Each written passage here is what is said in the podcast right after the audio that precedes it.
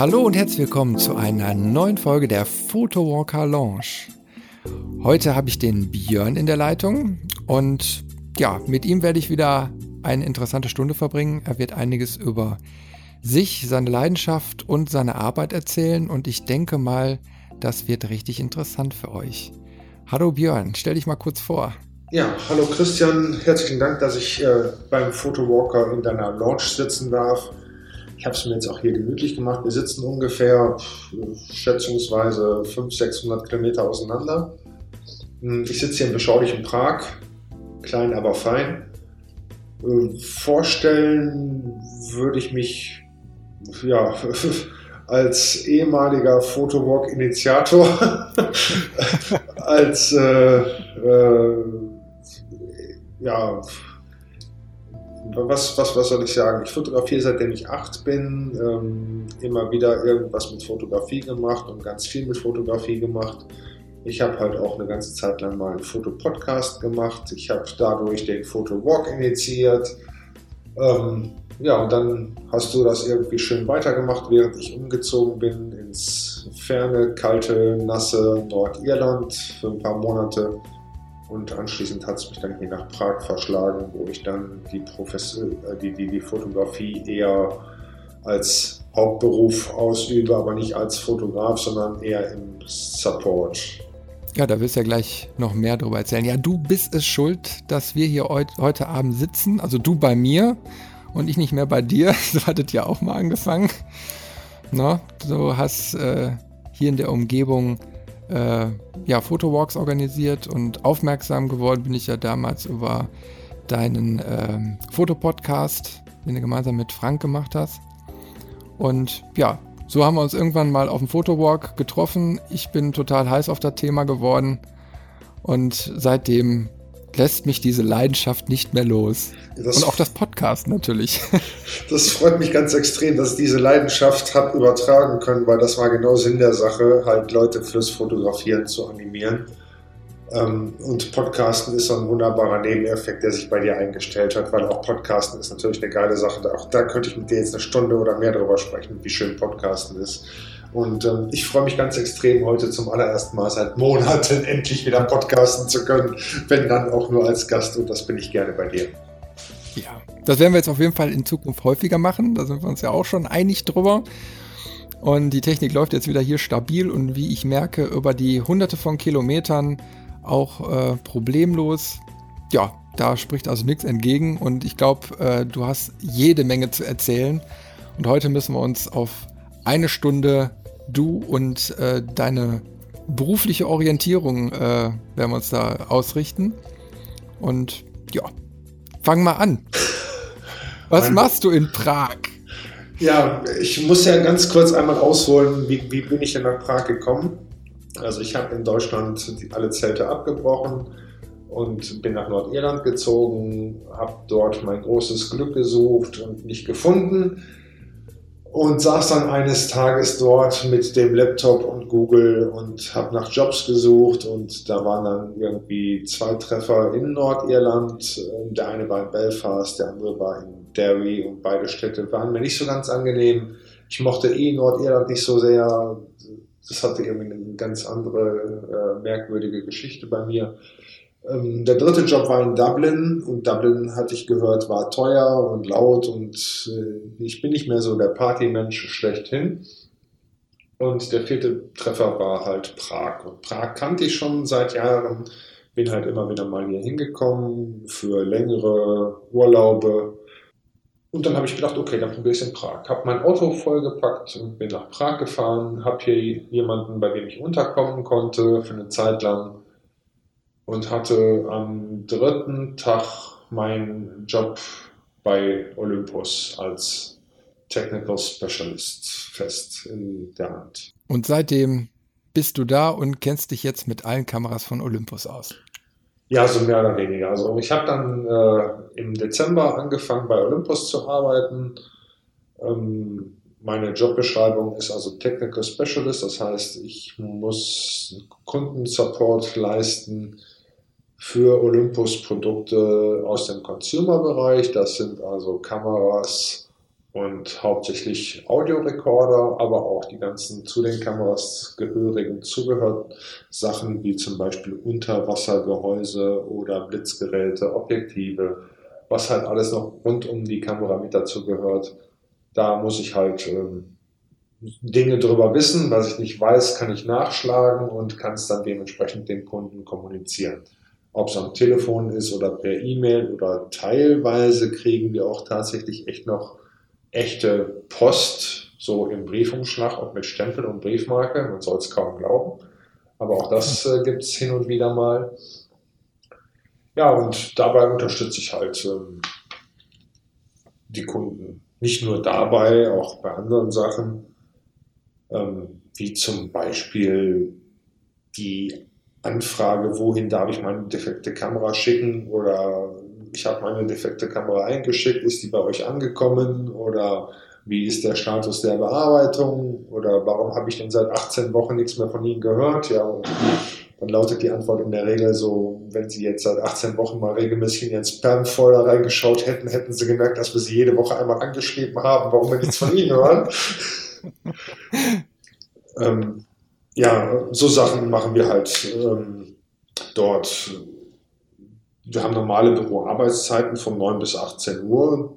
Freitags ist die Hotline dann um 15.30 Uhr geschlossen. Dann ist auch normalerweise für uns auch Feierabend. Dann können wir halt noch durch das schöne Prag schlendern. Also mal gucken, was es hier noch so Schönes zu fotografieren gibt, weil wir am Freitag dann auch gerne mal irgendwie eine Kamera oder eine Kamera mit Objektiv und Blitzgerät und Tasche und was auch immer ausleihen dürfen und spazieren führen dürfen und ausprobieren dürfen und rumhantieren dürfen. Also es ist sehr praktisch, dann halt wirklich am Freitagnachmittag sich die Tasche zu packen mit irgendeiner Kamera, die dem speziellen Wochenendzweck dienlich sein wird. Und dann geht man halt ein bisschen spazieren am Wochenende oder macht halt irgendwelche anderen Fotoprojekte. Ja, aber so kannst du den, den Job mit deiner Leidenschaft schön kombinieren, oder? Genau, das, das bringt also direkt zwei Vorteile. Man lernt die Feinheiten der Kamera zu verstehen und kann auch irgendwelche User-Fragen ähm, nachvollziehen.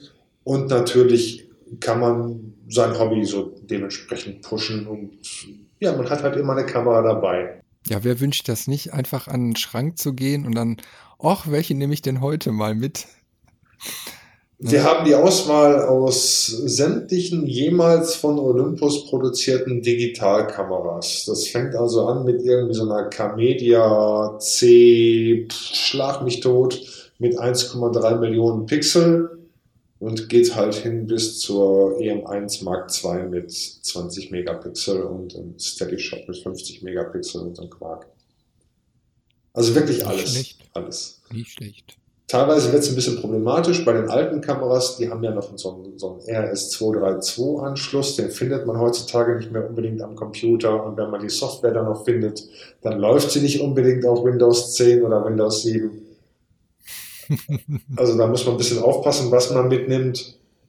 Aber so die, die Geräte, in denen noch XD-Karten verbaut sind zum Beispiel, die kann man heutzutage noch wunderbar nutzen. Also alles, was einen USB-Anschluss hat. Ja, ich stelle mir das schön vor, wenn man dann mal wirklich äh, speziell Briefmarken fotografieren will und man noch so ein 1 Megapixel Modell im Schrank stehen hat, ist ja optimal. Was könnt ihr euch denn noch so für Linsen ausleihen? Was ist denn da noch so im Angebot? Alles. Alles vom, ich glaube, das kleinste ist ein 7 bis 14. Ähm, bis hin zu einem 300 mm f4 mit integriertem Bildstabilisator, der dann im Zusammenhang mit dem Bildstabilisator, der sich in der Kamera befindet, äh, zusammenarbeitet und bis zu 6,5 Blendenstufen mehr rauskitzelt. Das heißt wirklich, dieser Bildstabilisator hält das Bild still, obwohl du wackelst und nicht zitterst, sondern wirklich wackelst. Also ich habe das Experiment gemacht, 300 mm Objektiv an eine Pen F dran geschraubt, habe mit der einen Hand, also mit der linken Hand, so unter das 300 mm Objektiv gepackt, so ziemlich da in der Mitte, nicht direkt an der Stativstelle und mit der anderen Hand die Kamera und habe wirklich hoch und runter gewackelt. Wie so ein Berserker und habe dabei ausgelöst in einem Raum. Und alle Bilder waren knackenscharf. Da war nicht eins irgendwie verwackelt. Natürlich hat er die ISO hochgeschraubt, musste er ja aufgrund des Raumes, aber es war einfach fantastisch. Ganz neues Fotografiegefühl. Ja, ja, definitiv. Also die sind ja schön klein, die OMDs und Pens, hat, haben halt einen Micro Four Thirds Sensor und ähm, dadurch kann man die Objektive schön klein bauen. Man kann also so ein 17 mm Pancake wunderbar mit der Kamera in der Manteltasche verstecken. Ohne Probleme. Wie ist denn das jetzt überhaupt bei den, bei den spiegellosen Kameras? Kann man die auch bei Olympus so richtig auf komplett leise stellen? Also, dass du wirklich eigentlich praktisch nichts mehr hörst, wenn du auslöst? Ja, ja die, man kann den mechanischen Verschluss ausschalten. Gilt nicht für alle Modelle. Ähm, dann wird er halt elektronisch resettet und elektronisch ausgelesen. Dann kann man so Späßchen machen wie 16.000 Sekunde. Allerdings dann ist die maximale Belichtungszeit auf eine Achtelsekunde begrenzt. Ja, okay, ich sag mal, das ist ja wegen der, Technik geschuldet. Ne? Aber wenn du normal mit Verschluss arbeitest, ähm, wie es da so hat, Geräusche. Ich, ich, ich frage es so deswegen, weil ich finde das immer so faszinierend, so bei den, bei den Fujis, wovor ich immer so viel quatsche. Äh, da ist es eben halt so schön, du drückst auf die Stilltaste und dann hörst du nur ganz, ganz leise so klack. Also, also wirklich ganz, ganz leise. Und niemals ein Klack, sondern einfach nur so ein, so ein, so ein weiß ich nicht. Ne? Also du merkst einfach nur, irgendwas passiert da gerade drin, aber akustisch nimmst du es kaum noch wahr. Selbst das bei Olympus ja genauso, ne? Selbst das hörst du nicht. Also du hörst wirklich gar nichts, wenn du den auf irgendwie äh, Highspeed-Aufnahme setzt, dann hast du nach einer Sekunde 60 Bilder im Kasten und du hast nichts gemerkt. Optimal.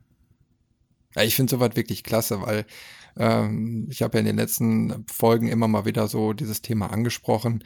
Äh, ich empfinde mittlerweile den Spiegelschlag wirklich als, als störend. Also jetzt nicht so im, im Studio oder so, dann ist es egal, dann, dann hast du eh eine ganz andere Geräuschkulisse, aber so gerade wenn ich eben halt auf Veranstaltungen, Tagungen, Kongressen oder so bin, dann finde ich das mittlerweile echt angenehm, mit so einer lautlosen Kamera durch die Gegend zu rennen. Das muss nicht mal der Spiegelschlag sein. Ich war letztens auf so einem Clubkonzert hier in einem kleinen Saal. Ähm, waren 30, 35 Gäste und da hatte jemand eine spiegellose von einem namhaften Hersteller dabei im Vollformat. Und der Schlitzverschluss war so dermaßen laut, dass alle Leute geguckt haben, bitte nach dem Motto, äh, kannst du rausgehen zum Fotografieren?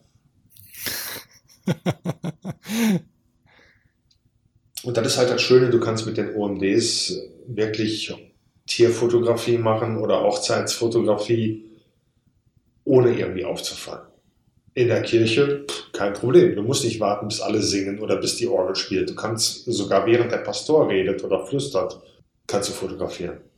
Ja, das finde ich ganz, ganz wichtig. Also gerade so in der Kirche, äh, der Priester ist da vorne eben halt zugange und alles ist still und du stehst da eben mit, mit deiner Spiegelreflex und machst klack, klack, klack. Und dann ist natürlich ein enormer Vorteil, wenn du einfach da nur stehst, die Kamera ins Auge hebst und keiner kriegt was mit, aber du hast trotzdem tolle Bilder. Der geübte Fotograf fotografiert in den Augenblicken, wo die Orgel spielt, wo der Chor singt oder wo die Szene so spannend ist, dass alle wirklich nur gespannt auf den, auf den Pfaffen da starren und dann Klicken gar nicht mitkriegen. Aber gut. Ähm, nee, ich meine, so ein Electronic Shutter ist schön und gut, birgt natürlich auch Nachteile zum Beispiel Blitzsynchronisation geht damit nicht ordentlich oder gar nicht. Und du hast halt einen Rolling Shutter Effekt. Also wenn da jetzt irgendwie ein Auto quer durch das äh, Bild fährt, dann ist das Auto halt extrem verzerrt. Ja, weil der, der äh, Sensor eben halt immer von oben nach unten zeilenweise ausgelesen wird und es dadurch dann zu diesen Verschiebungen da kommen kann. Genau. Du hast halt keinen mechanischen Shutter, der sagt, so, jetzt ist die Ladung auf dem Sensor drauf, jetzt mache ich wirklich zu und jetzt lese ich ganz in Ruhe aus, sondern du musst zeilenweise auslesen und dadurch ist halt eine Zeitverzögerung da.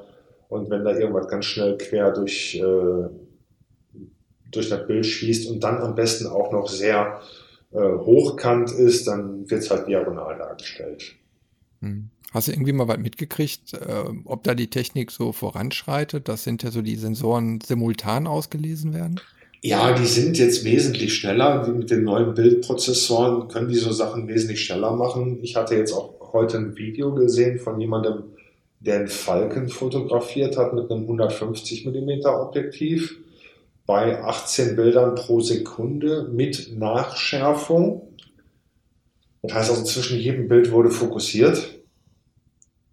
Der Falke flog also auf den Fotografen zu und machte dann kurz vor ihm so einen Turn nach links und dann konnte der Fotograf also durch Mitschwenken ähm, den, den Falken halt von der Seite mitkriegen. Dann wird er wahrscheinlich nicht mehr ganz so schnell gewesen sein, weil der so von Fotografenperspektive aus gesehen diagonal weggeflogen sein muss. Aber nichtsdestotrotz, also ich habe da bei den Bildern erstens kein einziges unscharfes Bild gesehen und zweitens auch keine Verzerrung gesehen. Wobei ich muss dazu ehrlich sagen, ich habe ähm, vorgestern hier an der Olympus Challenge teilgenommen, hatte eine Pen F mit einem 17 mm Objektiv, hatte die in dem Lautlosmodus stehen, habe mich an den Straßenrand gestellt und habe Fahrzeuge mitgezogen. Also während die quer an mir vorbeigefahren sind, bin ich einfach und habe mich mitgedreht. Und da brauchte ich also schon etwas Glück, um dann halt ein anständiges Ergebnis zu kriegen, wo man nicht unbedingt sieht, dass es verzerrt ausgelesen ist. Also bei der Pen F hat man also diesen Effekt auf jeden Fall noch. Mhm. Was war das jetzt für eine Challenge? Olympus Challenge? Ach, das ist die Olympus Roadshow. Ähm, da wird halt beim Fachhändler die, die neuen Produkte werden da vorgestellt, ähm, die neue Kamera, die neuen Pro-Objektive, die wir da rausgebracht haben. Und da konnte man halt dran teilnehmen, konnte sich irgendeine Kamera aussuchen und eine Stunde lang ausleihen und dann halt Bilder machen und die an irgendwie so einem Wettbewerb teilnehmen lassen. Oh cool, aber Olympus macht da, glaube ich, relativ viel. Ne? Es gibt ja auch diese, diese Playgrounds. Ich habe die zwar genau. selbst noch nicht äh, gesehen, aber viele erzählen ja davon. Ähm, wie muss man sich das eigentlich genau vorstellen? Haben die dann so eine Halle gemietet und dann so Sachen aufgebaut, die man dann äh, abfotografieren kann? Oder? Du fragst mich ganz ehrlich nicht. Ich habe selber noch nicht einen einzigen Playground besucht und ich muss zu meiner Schande auch gestehen, die ganzen Sachen, die werden so von der Marketingabteilung organisiert da bin ich aus dem technischen Kundendienst eigentlich eher weniger drin involviert. Ich kriege dann hin und wieder schon mal eine Anfrage, weil der Kunde irgendwie was wissen will und dann muss ich mich halt auch schlau machen. Für mich sieht das wirklich so aus, wie du gerade schon sagst, die haben so eine Halle gemietet, was auch immer die da an Installationen drin haben. Teilweise haben die da Kletterinstallationen, teilweise haben die da irgendwelche Kunstinstallationen, teilweise haben die da irgendwelche sich drehenden kinetischen Objekte installiert. Und dann kann man sich da halt Kameras ausleihen, kriegt dann wahrscheinlich in den meisten Fällen auch irgendwie noch die SD-Karte nachher gespendet oder geschenkt oder noch ein anderes kleines Geschenk. Ähm, ich habe übrigens auch ein Geschenk gekriegt, ein Objektivpinsel. Ah, endlich mein erster Objektivpinsel. Yay! Ich habe immer nur mit Tüchern gearbeitet bisher. Ähm, ja, auf jeden Fall. Ähm, ja, wir machen in der Hinsicht sehr viel. Also wir suchen schon die Interaktion mit dem Kunden auch und, und möchten auch schon gerne wissen, was der Kunde so will. Wir hören auch wirklich auf Kundenwünsche, muss ich sagen. Ich weiß nicht, wie es bei anderen Unternehmen ist, aber zum Beispiel jetzt als großes Beispiel wäre die, diese Firmware 4.0 für die EM1 zu nennen, der die EM1 so viele neue Funktionen gekriegt hat, an die man vorher überhaupt gar nicht gedacht hat, als die Kamera gebaut wurde. Da kam es im Nachhinein durch Kundenwünsche, könnt ihr nicht mal hier die und jenige Funktion da implementieren und ich hätte gern diese Funktion, so wie dieses Lautlos. Das gab es früher gar nicht in der EM1. Es kam erst mit diesem großen Firmware-Update 4.0. Oder Focus Stacking, Focus Bracketing. Hat sich vorher keiner Gedanken drum gemacht, dass das überhaupt funktionieren könnte. Anfangs wurde es nur für drei Objektive angeboten. Inzwischen weiß ich nicht, irgendwie zwei Hände voll mit Objektiven, die das können. Ja, aber ist halt vielleicht auch so ein, so ein neues Geschäftsfeld, was sich da auftut, dass also quasi dann mehr am Softwareumfang getan wird? Oder meinst du, vielleicht, gibt es vielleicht auch später wie so eine Art Apps, die man sich dazu kaufen kann? Das macht ein anderer Hersteller, von dem ich gerade schon mal berichtet habe, der mit den großen äh, vier Buchstaben. Ähm, die, die machen das, die gehen hin und sagen, wenn du so eine Funktion haben willst, dann kannst du die gerne hier aus unserem Play Store oder App Store oder wie auch immer heißt, ähm, runterladen und dann zahlst du aber dafür. Wir haben es bisher eigentlich immer so gehabt, dass das, was technisch möglich und äh, auch sinnvoll war, halt auch nachträglich noch in die Kamera reingekommen ist. So ein Update-Zyklus geht bei uns normalerweise bis zu zehn Jahre. Dann wird auch der Service für die Kameras von uns eingestellt. Dann geht der Service über an Drittfirmen, die dann halt ähm, alle unsere Ersatzteile kaufen und, den, und die Servicepläne kriegen für die Kameras, sodass also auch im Nachhinein immer noch gewährleistet ist, dass ältere Kameras repariert werden können. Wir haben teilweise Leute, die auch ihre älteren Digitalkameras immer noch repariert haben möchten. Ja, aber das ist natürlich ein, ja, ein schöner Servicegedanke. Ne? Ich meine, dass man auch über Jahre hinweg immer noch äh, eine Modellpflege erhält, eine Softwarepflege erhält, ein Reparaturservice vorhanden ist. Und das im Consumer-Bereich, wo man ja mittlerweile von vielen Herstellern ja gewohnt ist. Du kaufst es, du gehst aus dem Laden und in dem Moment, äh, wenn was kaputt geht, kannst du es eigentlich schon wegschmeißen. Ich habe gerade letztens bei dir bei Facebook gelesen, oder war es, nee, gar nicht war das, war dein, deine letzte Folge mit Steffi, da hast du gesagt, du möchtest nicht erleben, dass deine Kamera kaputt geht, ähm, weil du möchtest halt nicht, dass die dann für mehrere Wochen weg ist.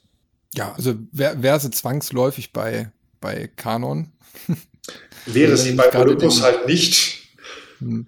Also es ist zumindest so, dass in, in den Ländern äh, Deutschland und Österreich die Kameras, wenn die innerhalb der Garantiezeit oder auch nach der Garantiezeit defekt sind, die werden dann halt entweder nach Wien geschickt oder nach Hamburg geschickt und von da aus gehen die per Nachtexpress nach Pscherow in die Tschechische Republik. Da ist also so ein riesen Olympus Service Center. Da sitzen Techniker, die den ganzen Tag nichts anderes machen, als die Kameras nach Spezifikation von Olympus zu reparieren so dass also sichergestellt ist, dass wenn die Kamera nachher fertig ist, auch wirklich wieder ordentlich funktioniert.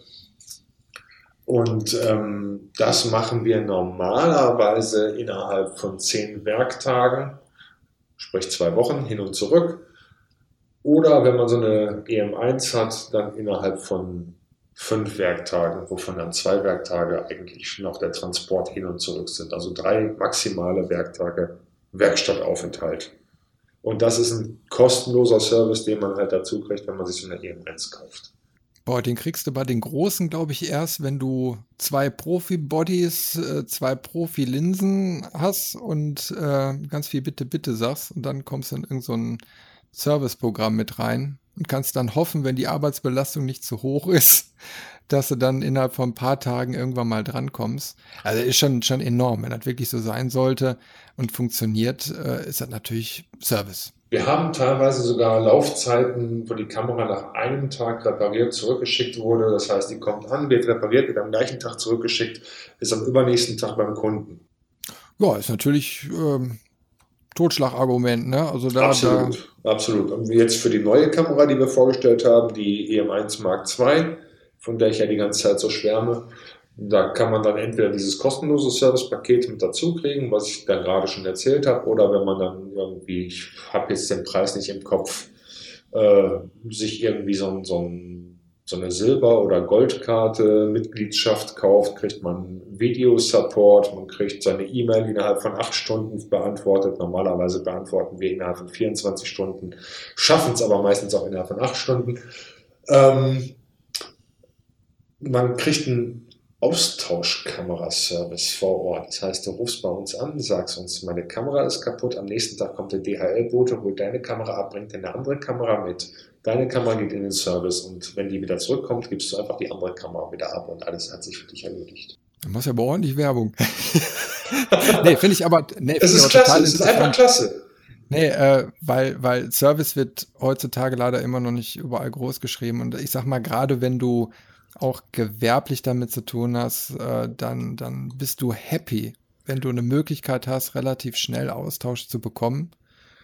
Und äh, dass du da nicht Ewigkeiten warten musst. Da unter Umständen vielleicht auch mal Geld kosten kann, ist ja, äh, ist ja, ist ja nicht schlimm. Ne? Also gerade wenn du jetzt gewerblich da bist, aber wenn dann die, wenigstens die, die Zeiten, die Laufzeiten überschaubar sind und du dann vielleicht noch die Möglichkeit hast, äh, nach Bedarf zu sagen, okay, ich brauche eben halt noch einen Ersatzbody und du kriegst den. Fantastisch. Das funktioniert innerhalb Europas ohne Probleme. Also selbst wenn du jetzt sagst, okay, pass auf, ich habe meine Kamera kaputt, ich bin gerade in München, dann schicke ich die nach Hamburg und wenn ihr mir die bitte in fünf Tagen nach, äh, weiß ich nicht, äh, wenn mal eben in eine europäische Stadt, Amsterdam schicken könntet, bitteschön, dann funktioniert auch das. Äh, aber das geht das geht bei sämtlichen Modellen oder, oder gibt es da nochmal eine Begrenzung? Also die Reparatur, der Reparaturversand in andere Länder gilt bei sämtlichen Modellen. Mhm. Die Dauer, die maximale Werkstattaufenthaltsdauer von drei Tagen gilt halt nur für die EM1. Mhm. Und dieser Austauschservice gilt nur für die EM1 Mark II. Aber ist auch schön, bei der EM1 brauchst du halt nicht mehr zur Post. Wenn das Ding kaputt ist, rufst du uns an. Wir organisieren einen DHL-Abholservice. Das heißt, du musst irgendwie ein zwei Stunden Zeitfenster freimachen, ob du das halt den Nachbarn gibst oder mit auf die Arbeit nimmst oder selber eben zwei Stunden zu Hause bleibst. In den zwei Stunden kommt der DHL-Bote und holt die Kamera ab. Ja, welchem, welchem äh, Preissegment liegt die äh, aktuelle? Hm, die ganz aktuelle hat einen Buddypreis von ganz knapp unter 2000, mhm. was halt immer noch weit unter dem ist, was so eine EOS äh, 6D Mark IV oder so 5D Mark IV kostet. Okay, die liegt ja mittlerweile, glaube ich, bei 4.500. Und ähm, der Service, den halt Canon bietet, ich habe mir mal den Vergleich gemacht. Ich habe mir mal den Spaß gemacht und habe anonym Nikon, Canon und Olympus angeschrieben und jeweils die gleiche Frage gestellt. Und zwar relativ blöd gefragt, ähm, ich möchte gerne Fledermäuse fotografieren. Welche Kamera aus Ihrem Segment ist dazu am besten geeignet? Bitte empfehlen Sie mir eine günstige und eine teure Kamera. Mehr habe ich nicht geschrieben. Sehr hervorragend fand ich dabei bei Nikon und Canon, das war ein Ticketsystem, was mir automatisch mitteilte, Ihre Anfrage ist bei uns eingegangen, innerhalb von so und so vielen Stunden erhalten Sie von uns eine Antwort. Das ist bei Olympus nicht passiert. Dabei kam die erste Antwort von Nikon, die so aus für mich sehr geführten Textbausteinen bestand, nach dem Motto, naja, danke für Ihre Anfrage, wir haben hier dieses Modell, jenes Modell und jenes Modell und jenes Modell und jenes Modell und jenes Modell und jenes Modell und jenes Modell und jenes Modell. Das war also nicht meine Frage. Mhm. Dann kam von Canon äh, nee, dann, dann, kam als zweites von Olympus die Antwort, die sehr persönlich äh, formuliert war. Der Kollege, der die Anfrage bearbeitet hatte, wusste auch absolut nicht, dass ich dahinter steckte. Ähm, ich muss dazu sagen, er war zu dem Zeitpunkt noch relativ neu bei uns und konnte sich noch ein bisschen mehr Zeit nehmen, um so eine E-Mail zu beantworten. Also war die also wirklich sehr extrem persönlich, was ich als angenehm empfinde, weil ich halte meine E-Mails-Antworten auch immer sehr persönlich, wenn es gerade eben geht und der erzählte halt auch, dass er die Naturfotografie liebt und die Frage wäre halt, wo ich denn jetzt Fledermäuse zu, äh, zu fotografieren gedenke, ob eher in der Höhle oder äh, bei mir zu Hause, ob ich ein Blitzlicht einsetzen kann oder nicht, das wüsste er halt nicht und dementsprechend würde dann halt seine Empfehlung ausfallen. Und von Canon war die Antwort halt ähnlich, allerdings nicht ganz so persönlich und sie kam etwas später. Canon hatte dann noch den Vorteil, er hat mir direkt zwei Modelle auf Verdacht hin genannt. Mhm. Ähm, das war jetzt einfach nur so ein Test von mir aus. So werden wir aber auch ähm, alle von allen Herstellern, die ich jetzt gerade genannt habe, von unterschiedlichen Firmen gemonitort und kriegen halt dementsprechend auch die Ergebnisse. Und da schneidet Olympus immer als allerbestes ab. Das ist auch gut. Ich sag mal, so ein Monitoring muss ja auch irgendwie sein, wenn man da so seinen eigenen Anspruch, äh, ich sag mal, erfüllen möchte. Ja. Dann, dann ist das ja auch gut. Wir sind im deutschen Team jetzt seit etwas über einem Jahr so in der Konstitution, wie wir jetzt sind. Wir haben in der Zwischenzeit zwei neue bekommen, die auch super hervorragende Arbeit leisten, die technisch versiert sind, die fotografisch interessiert sind, die mit dem Kunden umgehen können ähm, was alles sehr, sehr wichtig ist, wenn man dann im Kundencenter arbeitet. Und wir sind, wie gesagt, jetzt ein Team aus zehn Leuten, wobei wir nicht alle aus Deutschland kommen ursprünglich. Ähm, wir haben eine Italienerin, eine Österreicherin, eine Polin, eine gebürtige Tschechin, die aber in Deutschland aufgewachsen ist, ein Holländer, einen Tschechen äh, und zwei Ostdeutsche, zwei Westdeutsche. Den Ostdeutschen hört man ein bisschen an, dass sie aus Sachsen kommen. insgesamt, insgesamt sind wir da irgendwie 60 Leute aus 13 Ländern in dem ganzen Callcenter. Das heißt, wir haben also wirklich komplett Europa unter unserer Fuchtel und die allgemeine Company-Sprache ist halt Englisch. Also du kriegst dann auch, äh, ich sag mal, aus ganz Europa dann die Support-Anfragen auf den Tisch. Bei mir landen hauptsächlich deutsche Fragen. Ab und zu wundere ich mich schon mal, wie dann irgendwie ein Engländer oder äh, was weiß ich, ein Russe auf meinem Telefon landet. Man kann dann so die typischen Floskeln wie, ich spreche kein Französisch, soll ich sie mit der französischen Hotline verbinden oder so. Sehr schön ist immer, wenn man Anfragen aus der Schweiz kriegt. Die Schweizer wählen auch, wie alle anderen, meistens eine kostenlose Hotline-Nummer oder aber halt die in der Hauptstadt zugehörigen Nummer, wenn wir da halt gerade einen Sitz haben in dem Land. Und ähm, die Schweizer glauben dann halt immer, sie wären mit einem Schweizer verbunden und sprechen im Allgemeinen immer Schweizerdeutsch. Man versteht es zwar, aber dann ist dann trotzdem immer mein erster Satz, ob sie da nicht bitte Hochdeutsch mit mir sprechen könnten, um eventuelle Missverständnisse zu vermeiden. Ja, da muss man sich, glaube ich, mal zwischendurch ein bisschen dran gewöhnen. Ne? Muss man schnell umschalten können. Ja, macht Spaß. Wirklich macht es extrem viel Spaß. Übrigens, ähm, da wir hier in Prag sitzen, muss ich ein tschechisches Nationalgetränk zu mir nehmen. Mal eben ein bisschen Atmogeräusch hier. Moment. Ich hoffe, das konnte man hören. Ich trinke gerade einen Pilsener Urquell. Das hört sich gut an. Da wären wir jetzt auch nach. Aber ich habe hier nur so ganz ordinäre Cola vom Discounter. Ja, Prost dich auch mal mit einem Cola-Glas. Äh, Prost. Zum Wohl. Das ist das Beste, was man machen muss beim Podcasten, habe ich mir sagen lassen. Trinken. Ja, vor allen Dingen, man möchte ja so ein bisschen Gemütlichkeit transportieren. Das soll ja angenehm sein zu lauschen. Und vielleicht möchte der ein oder andere dann auch jetzt ein kühles Bier genießen. Je nachdem. Genau, schreibt uns, doch mal in, schreibt uns doch mal in die Kommentare, was ihr gerade für Bier trinkt, wenn ihr das hört. Genau. Natürlich auch, wenn ihr jetzt gerade um 6.30 äh, Uhr morgens im Zug sitzt. Oder welche Bierdose der Penner vor euch gerade noch auf der Bank hat liegen lassen.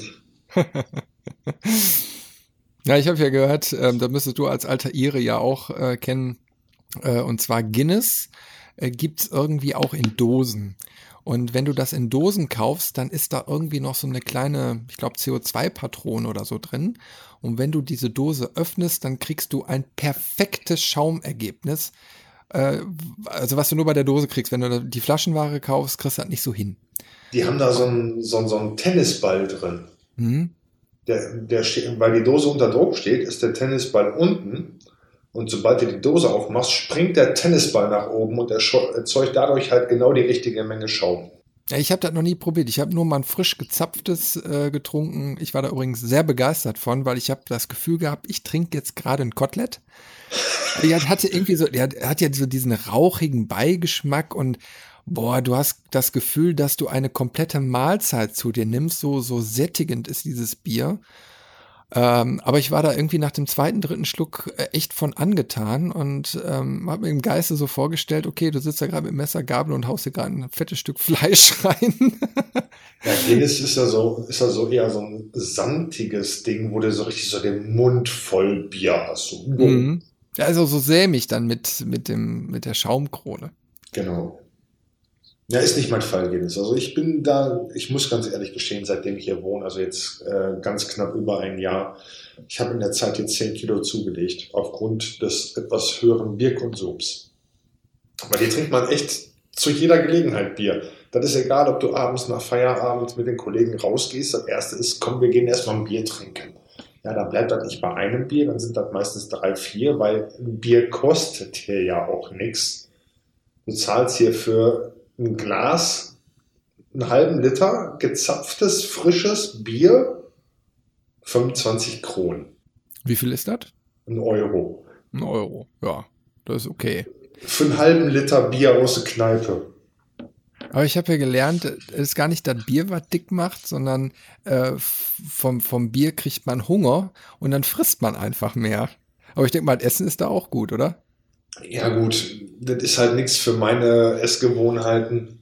Hier kriegt man halt immer und überall Fleisch und dieses Knellig-Zeug, dieses diese Servettenknödel oder wie sie heißen. Das ist im Grunde ist das nichts anderes als ein gedünstetes Weißbrot. Also stell dir so Weißbrot vor, ohne Kruste und halt sehr pappig. Man muss ja dazu sagen, du bist Veganer. Ja, also mit dem Veganer sein, das hat sich hier nicht mehr ganz so gehalten.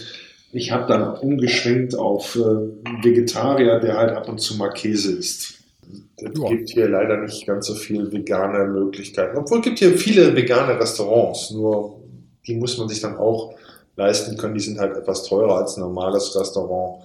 Du kriegst im Allgemeinen hier in Prag, wenn du nicht gerade unbedingt in der Innenstadt bist, für umgerechnet 6 Euro ein Mittagessen und ein Bier. Boah. Wie wird denn mal mit Foodfotografie? Genau, soll ich jetzt immer mein Mittagessen fotografieren und bei Instagram posten? Ja, ja, aber die macht ja jeder Zweite. Aber ist ja eigentlich auch cool irgendwie. Also zumindest, wenn das Essen gut aussieht. Ist das nicht schon wieder out? Ach, ich weiß es nicht. Ich sag mal, Essen ist ja auch irgendwie so eine, so eine, ja, so eine Leidenschaft für sich. Und wenn du dann auch wirklich mal so was richtig Schönes auf den Teller bekommst, so ein Gemälde, dann kann man sich das auch mal äh, abfotografieren. Ne? Ich finde, das ja, okay. Hier ist dann ja eher alles in Soße getunkt. Und im Allgemeinen kriegst du hier halt so Sachen wie Ente, Gulasch, Lendenbraten, immer in irgendeiner Kombination mit irgendeinem Kraut, meistens so Sauerkraut, Rotkraut, Blaukraut, Weißkraut, Grünkraut, äh, Gelbkraut, keine Ahnung. Und irgendwie Servettenknödel, äh, Kartoffeln oder äh, Kroketten. Und extrem viel Soße. äh, Aber ist gut, bei euch muss man wenigstens nicht hungern. Nee, also verhungert ist hier, glaube ich, noch keiner. Wir haben ja auch ein paar schöne, schicke Restaurants. Ich wohne hier halt in Prag 7, ähm, was so zwischen zwei Parks gelegen ist. Ähm, die Moldau macht ja so einen komischen Bogen, wie so ein, ähm, wenn man sich die so mal vorstellt, sie geht von unten nach oben und wenn sie dann irgendwo nach oben ankommt, dann macht sie so einen Schlenker nach rechts und macht eine 180 Grad Wendung nach links und geht wieder in einem 90 Grad Winkel nach oben weiter. Also sie hat im Grunde so einen, so einen Hufeisenknick irgendwo nach rechts rüber, ähm, mitten in Prag. Und genau in diesem Hufeisen, da wohne ich halt. Da ist halt im Norden ein Park, im Süden ein Park und äh, es sind ungefähr zehn Minuten bis zur Stadtmitte. Man hat also hier mehr Architektur, die man fotografieren kann. Architektur ist in Prag ein unheimlich großes Thema, weil Prag ist schon extrem alt und fast nicht äh, berührt worden im Zweiten Weltkrieg. Also zum Beispiel ist die Prager Burg, das ist ähm, der Regierungssitz, stammt aus äh, dem 9. Jahrhundert. Oder die Karlsbrücke, 14. Jahrhundert. Ja, das ist alles noch gut erhalten, ne? Ja. Also ein, ein äh, perfektes Ziel für Photowalker.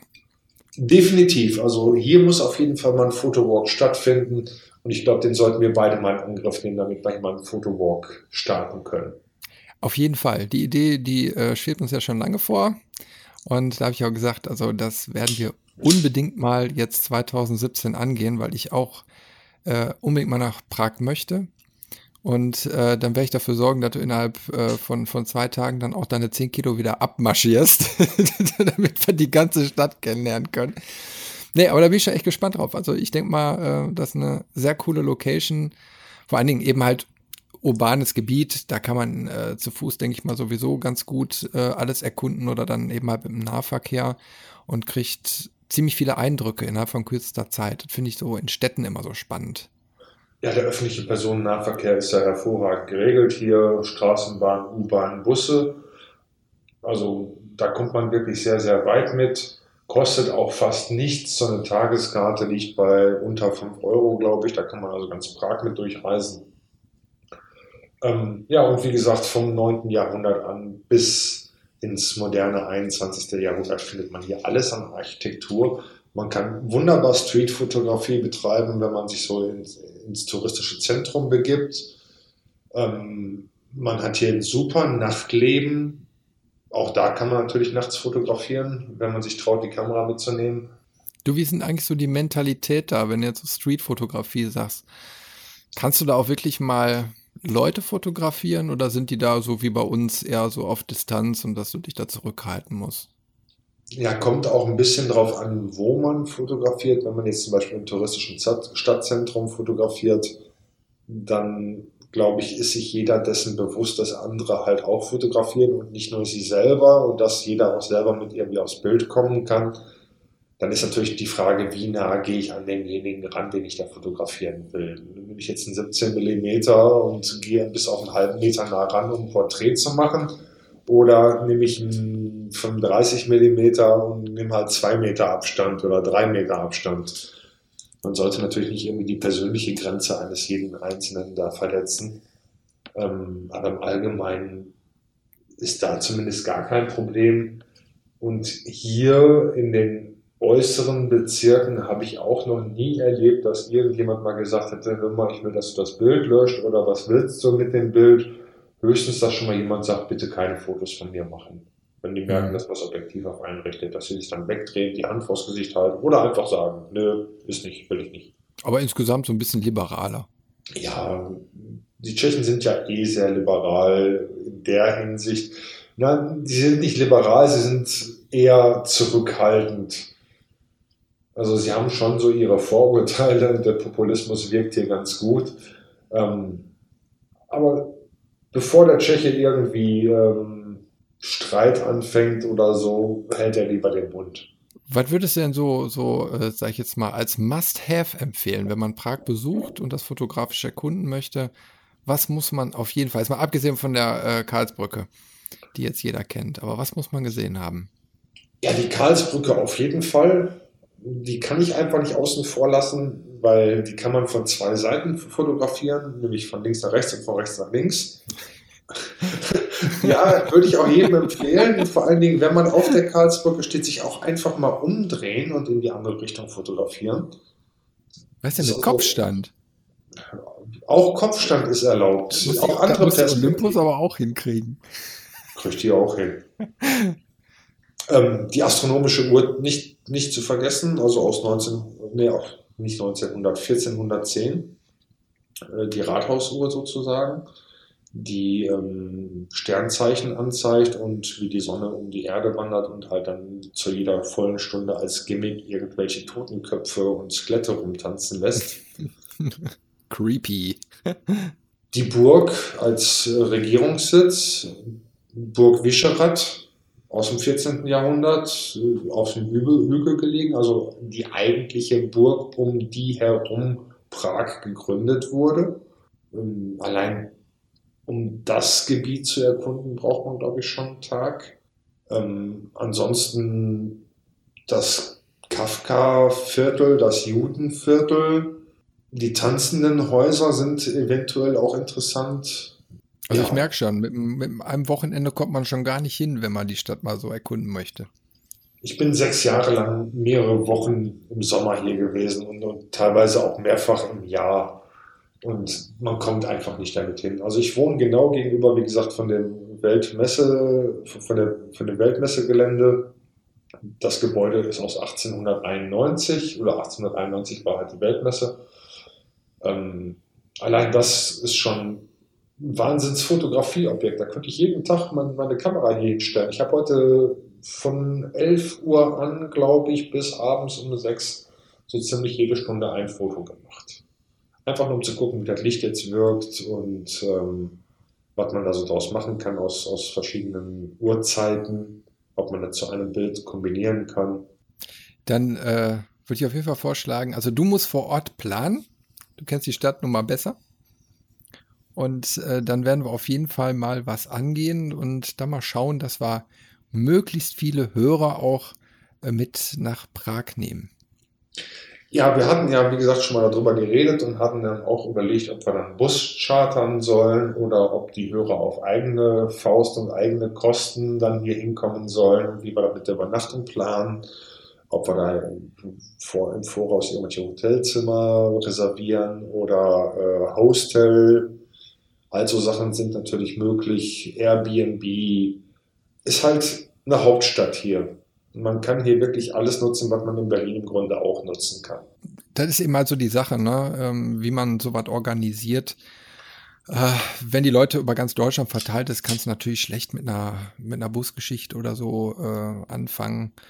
Ähm, da kann man besser sagen, man trifft sich wirklich dann in Prag oder so, weil ich denke mal, jeder kommt mittlerweile individuell besser und schneller dann zum Ort des Geschehens, ähm, als wenn man dann 20 Stunden lang äh, durch die Länder cruist und die Leute einsammelt. Aber da muss man mal genau gucken. Ne? Also wir werden auf jeden Fall, äh, wenn wir da mal in die nähere Planung gehen, äh, mal ähm, Termin veröffentlichen. Und dann müsst ihr uns ganz, ganz viel Feedback geben. Äh, und weil, ja, je mehr Feedback und Interesse da ist, äh, desto mehr kann man dann da auch einsteigen und vielleicht auch Sachen organisieren, die euch das ganze Leben leichter machen und uns eine äh, schöne Veranstaltung dann ermöglichen. Ne?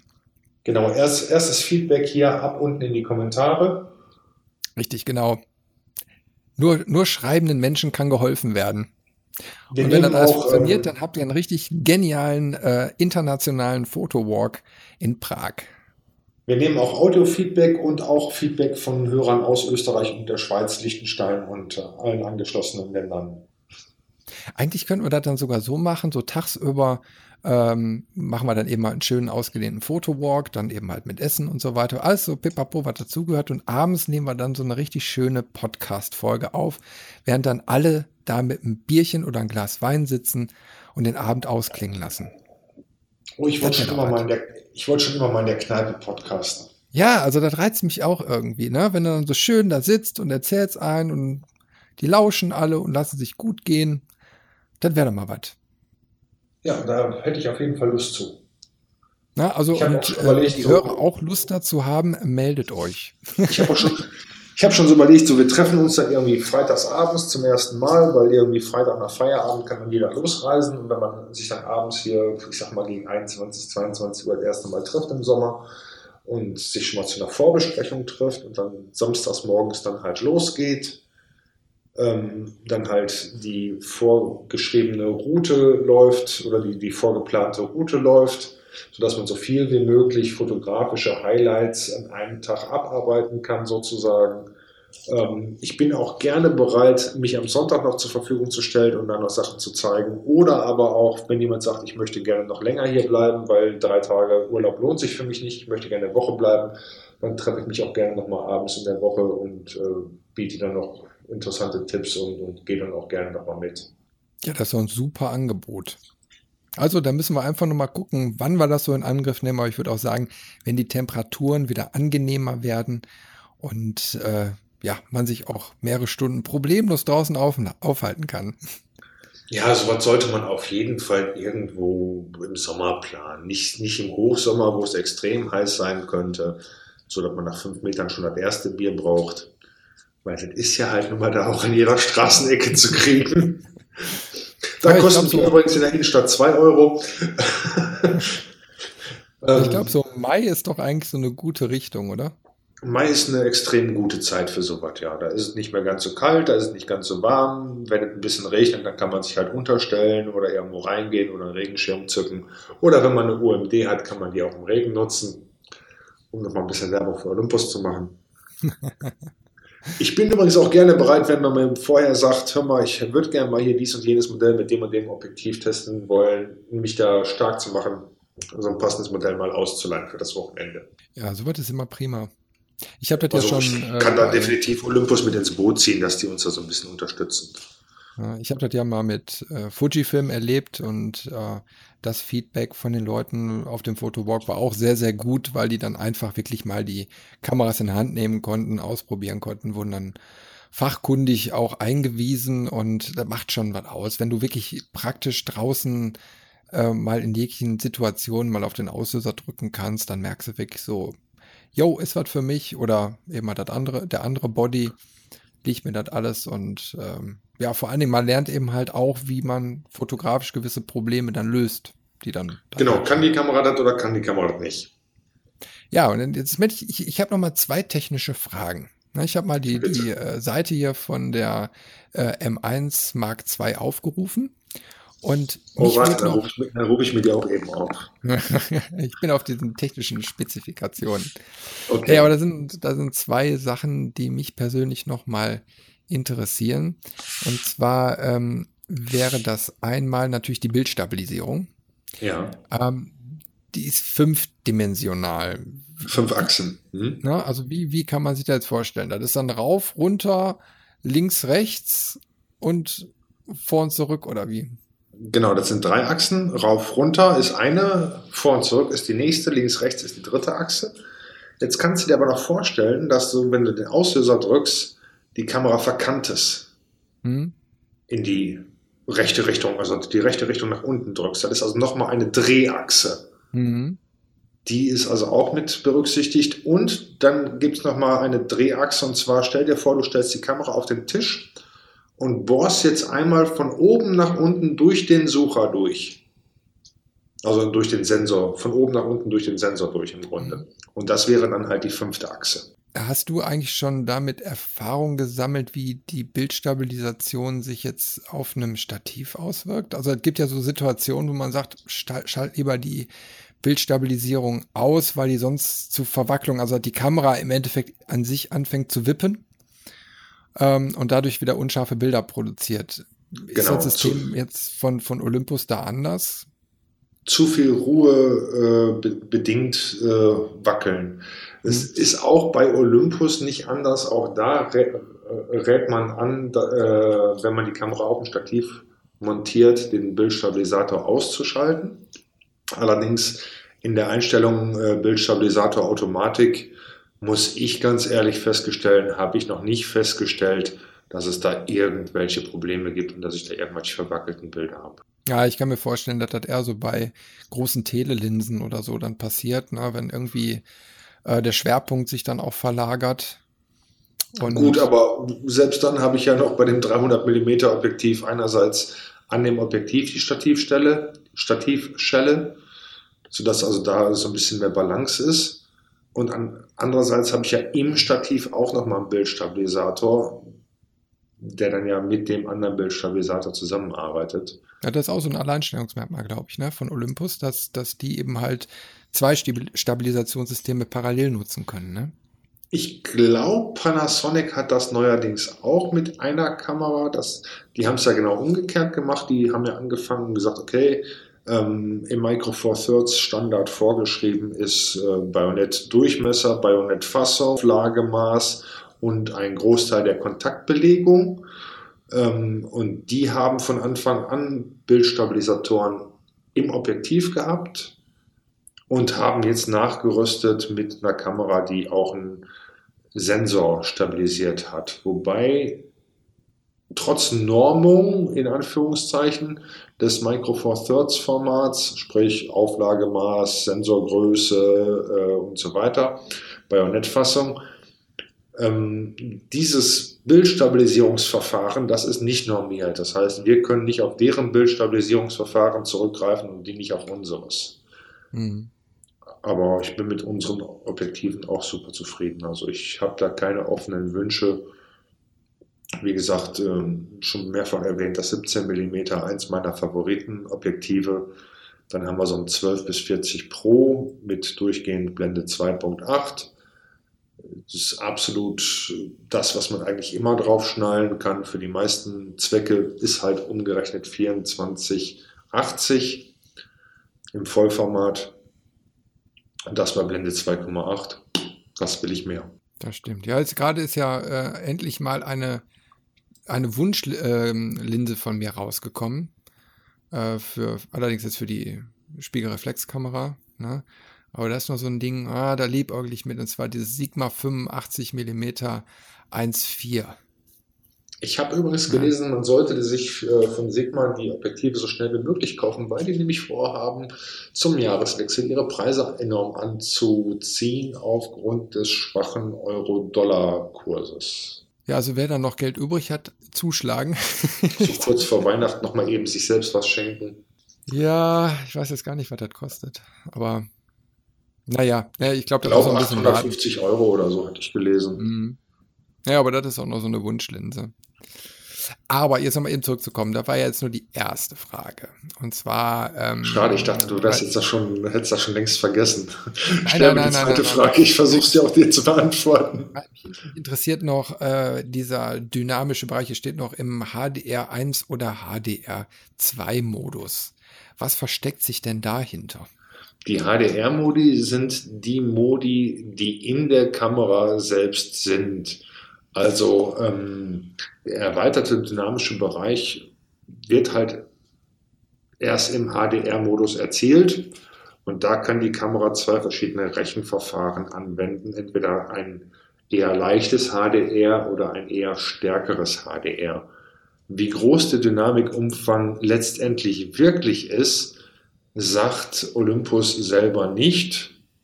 Ähm, dafür gibt es auf DP Review die passenden Grafiken. Ist das ein Link, äh, den wir irgendwie posten können in den Show Notes? Ich weiß nicht, ob die den schon für die neue haben. Ähm, wir haben den auf jeden Fall für die EM1.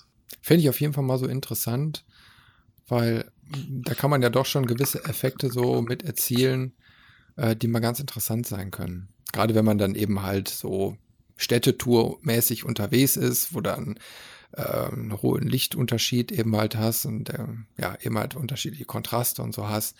Wenn man da so Modis eingebaut hat, könnte ich mir schon vorstellen, dass man da direkt so mit einem Schuss schon interessante Effekte erzielen kann.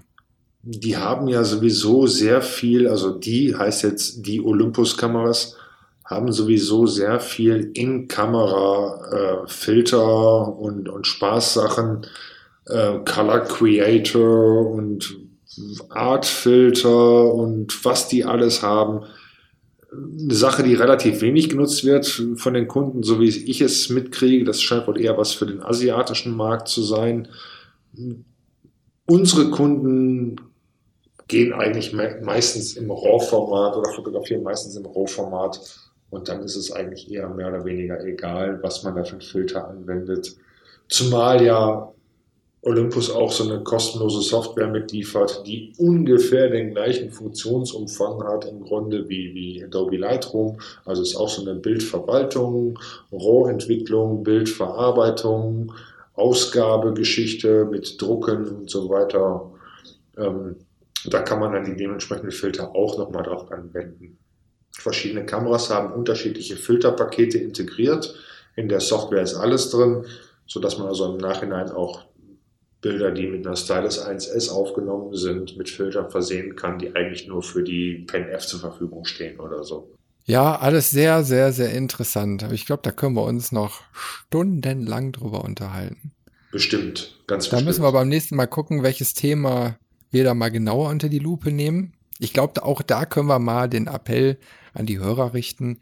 Wenn ihr da was Spezielles mal wissen wollt, teilt uns das mit und dann können wir das mal für die nächste Aufnahme einplanen.